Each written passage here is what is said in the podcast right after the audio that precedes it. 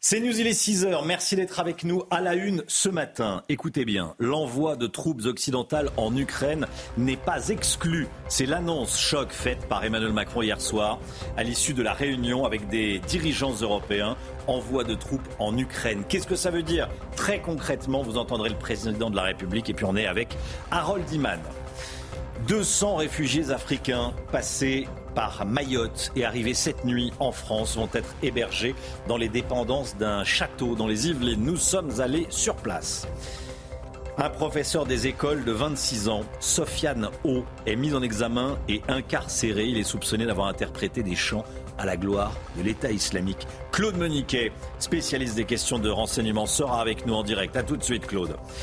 On a évité à quelques secondes près une collision entre deux avions de ligne au large de la Somalie. Les deux appareils, un Boeing et un Airbus, volaient l'un vers l'autre à la même altitude. Comment est-ce possible? Michel Chevalet avec nous. À tout de suite, Michel. Comme il le souhaite, les agriculteurs qui ont besoin de main-d'œuvre vont pouvoir recruter à l'étranger, faire venir du personnel étranger en France. Que sait-on de cette mesure? On verra ça avec vous, le Guillaume. Emmanuel Macron n'exclut pas d'envoyer des troupes occidentales au sol en Ukraine, Chana. Oui, c'est ce qu'il a dit à l'issue de la conférence internationale de soutien à Kiev organisée euh, hier soir à l'Elysée. On va voir ça avec euh, Harold Iman dans un instant, mais d'abord écoutez Emmanuel Macron. Tout a été évoqué ce soir de manière très libre et directe. Il n'y a pas de consensus aujourd'hui pour envoyer de manière officielle, assumée et endossée des troupes au sol, mais en dynamique Rien ne doit être, rien ne doit être exclu. Nous ferons tout ce qu'il faut pour que la Russie ne puisse pas gagner cette guerre. Et nous avons la conviction, en effet, que la défaite de la Russie est indispensable à la sécurité et la stabilité en Europe. Harold Iman. Euh, Emmanuel Macron, donc, n'a pas exclu d'envoyer des troupes au sol en Ukraine. Ça veut dire que des militaires français pourraient aller faire la guerre en Ukraine?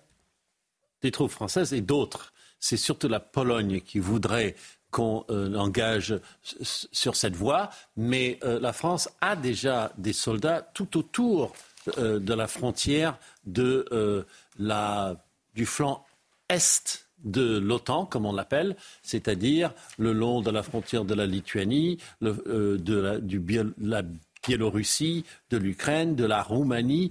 Donc on a déjà au moins 2000 troupes et des éléments de chars, on a des éléments euh, aériens en Estonie, et euh, d'autres pays de l'OTAN en font de même. Donc on a déjà, si on prend les Américains qui sont au nombre de 20 000, et d'autres, on a déjà 30 000 soldats à peu près qui seraient prêts, sans compter directement hmm. l'armée polonaise. Donc on pourrait le faire, mais le langage employé par le président de la République est très euh, précautionneux, c'est on ne va pas exclure de le faire.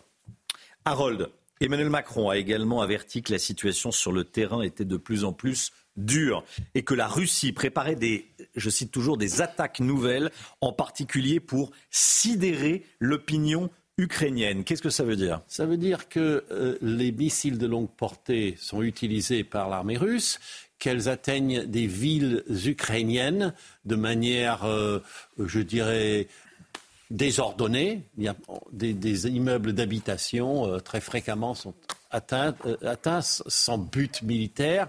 Et l'Ukraine manque de euh, défense aérienne, n'a pas tout à fait ce qu'il faut. Et c'est pour ça qu'il y a des appels très nombreux à plus de munitions pour l'Ukraine. L'Ukraine a un avantage quand même, c'est qu'il y a beaucoup de centres satellitaires installés sur le sol ukrainien installé par la CIA dès avant la guerre, ce qu'on a découvert. Donc ça aide à détecter les tirs russes. Merci beaucoup.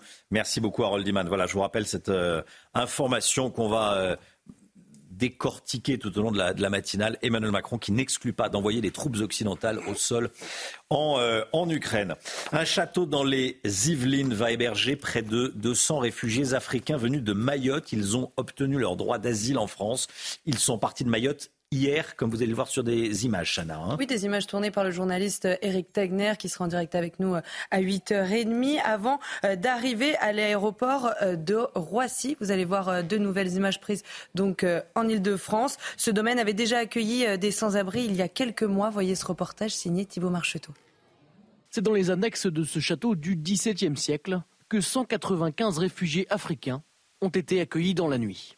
Propriété de l'État, les bâtiments sont inoccupés depuis novembre 2022. Ce sont essentiellement des femmes seules et des familles qui sont accueillies dans le domaine de Grignon.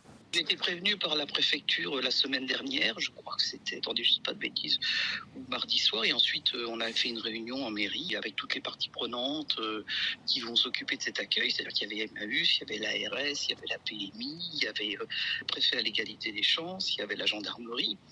Et tout le monde travaille ensemble hein, autour de cet accueil pour qu'il se passe au mieux. Les administrés ont été prévenus hier matin voie postale. On vient de recevoir un courrier dans nos boîtes aux lettres concernant euh, la nouvelle venue de migrants euh, sur le site de Grignon.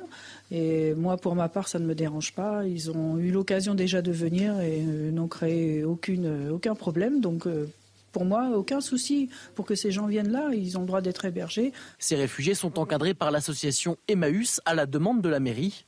Ils devraient rester dans l'enceinte du château pendant deux à trois semaines. Les réactions politiques, regardez, celle de Jordan Bardella, est entrée clandestinement à Mayotte, vous pourrez être rapatrié en métropole et logé dans un château du XVIIe siècle.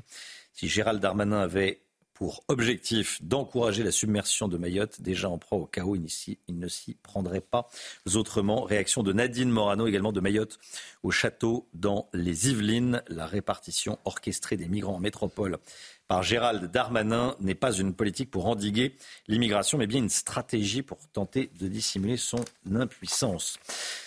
Un enseignant en école primaire a été mis en examen et incarcéré pour association de malfaiteurs terroristes. Chana. Il est notamment euh, soupçonné d'avoir euh, traduit puis interprété des gens euh, faisant l'apologie du djihad. Ce franco-algérien n'était pas connu de la justice, mais il était suivi par les renseignements. Claude Moniquet avec nous, spécialiste des questions de terrorisme, spécialiste des questions de, de renseignement. Bonjour Claude, merci d'être avec nous. Ce qui est fou dans cette histoire, c'est qu'on apprend, on apprend que ce, professeur euh, enseignait alors qu'il était suivi par les services depuis plusieurs années. Oui, en effet, il était suivi depuis plusieurs années pour sa radicalisation. Il était donc, euh, il était fiché. Il faisait l'objet d'une surveillance sans doute assez euh, pas, très étroite.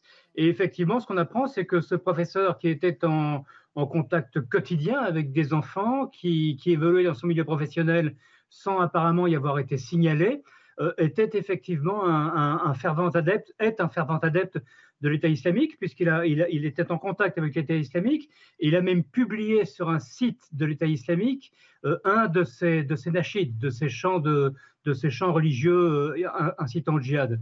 C'est assez proprement stupéfiant, d'autant plus qu'il avait un passé déjà, il, il, avait participé à, il avait suivi des cours dans un institut qui est particulièrement connu par les renseignements et qui est défavorablement connu. Donc tout ça est assez inquiétant quand même. Hmm. Il a été euh, incarcéré. Ça veut dire quoi de son, euh, de son profil?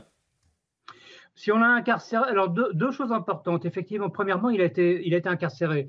Deuxièmement, euh, ce qu'on nous dit, c'est qu'il a été repéré à cause de ses chants de, de, de, ses nachides, de ses chants religieux incitant au djihad, mais il est incarcéré pour la préparation possible d'attentats.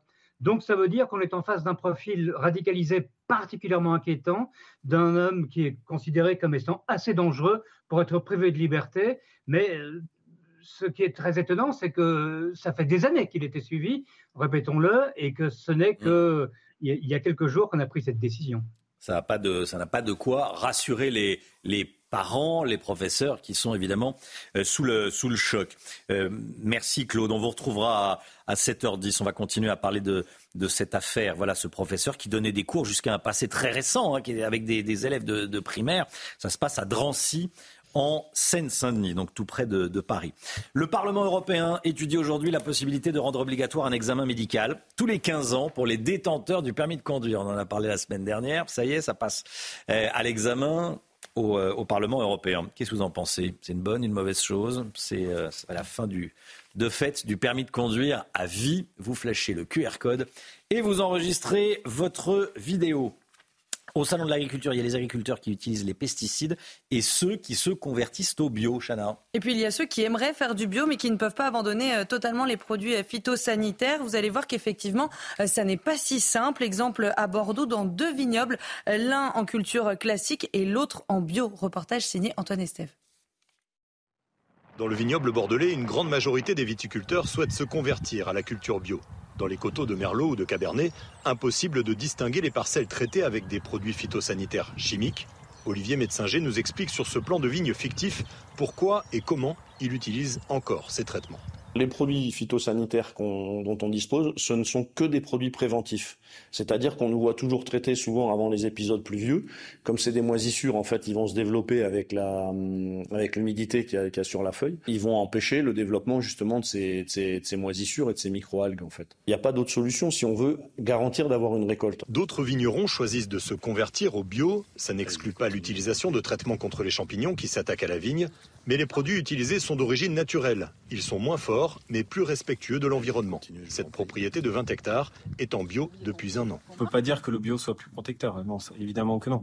Après, on, pense avoir un impact qui est meilleur euh, vis-à-vis de la faune auxiliaire et de la flore. Pour la propriétaire du domaine, le choix du bio s'est imposé après une période d'inquiétude quand j'entendais, bon, un tel, il a un cancer, un tel, il a une leucémie, enfin, euh, j'ai dit quand même, il y a quelque chose qui va pas bien, qu'on fait, on fait peut-être pas euh, tout à fait ce qu'il faut. Il faut qu'on fasse partie, nous, les agriculteurs, les viticulteurs, de ce mouvement environnemental. Il faut recréer euh, tout un équilibre. Le vignoble bordelais devrait bientôt passer le cap des 30% de culture bio. L'utilisation des phytosanitaires est très contrôlée et une majorité des viticulteurs qui ont recours aux produits chimiques affirment que les pesticides du passé ont disparu des propriétés. Restez bien avec nous dans un instant avec Michel Chevalet. On va voir comment, grâce à la technique, grâce à la technologie, deux avions, un Airbus et un Boeing qui fonçaient l'un vers l'autre ont pu s'éviter. Ça s'est joué à quelques secondes près. C'est complètement fou. Michel va tout nous expliquer dans un instant. Bon réveil à tous. À tout de suite.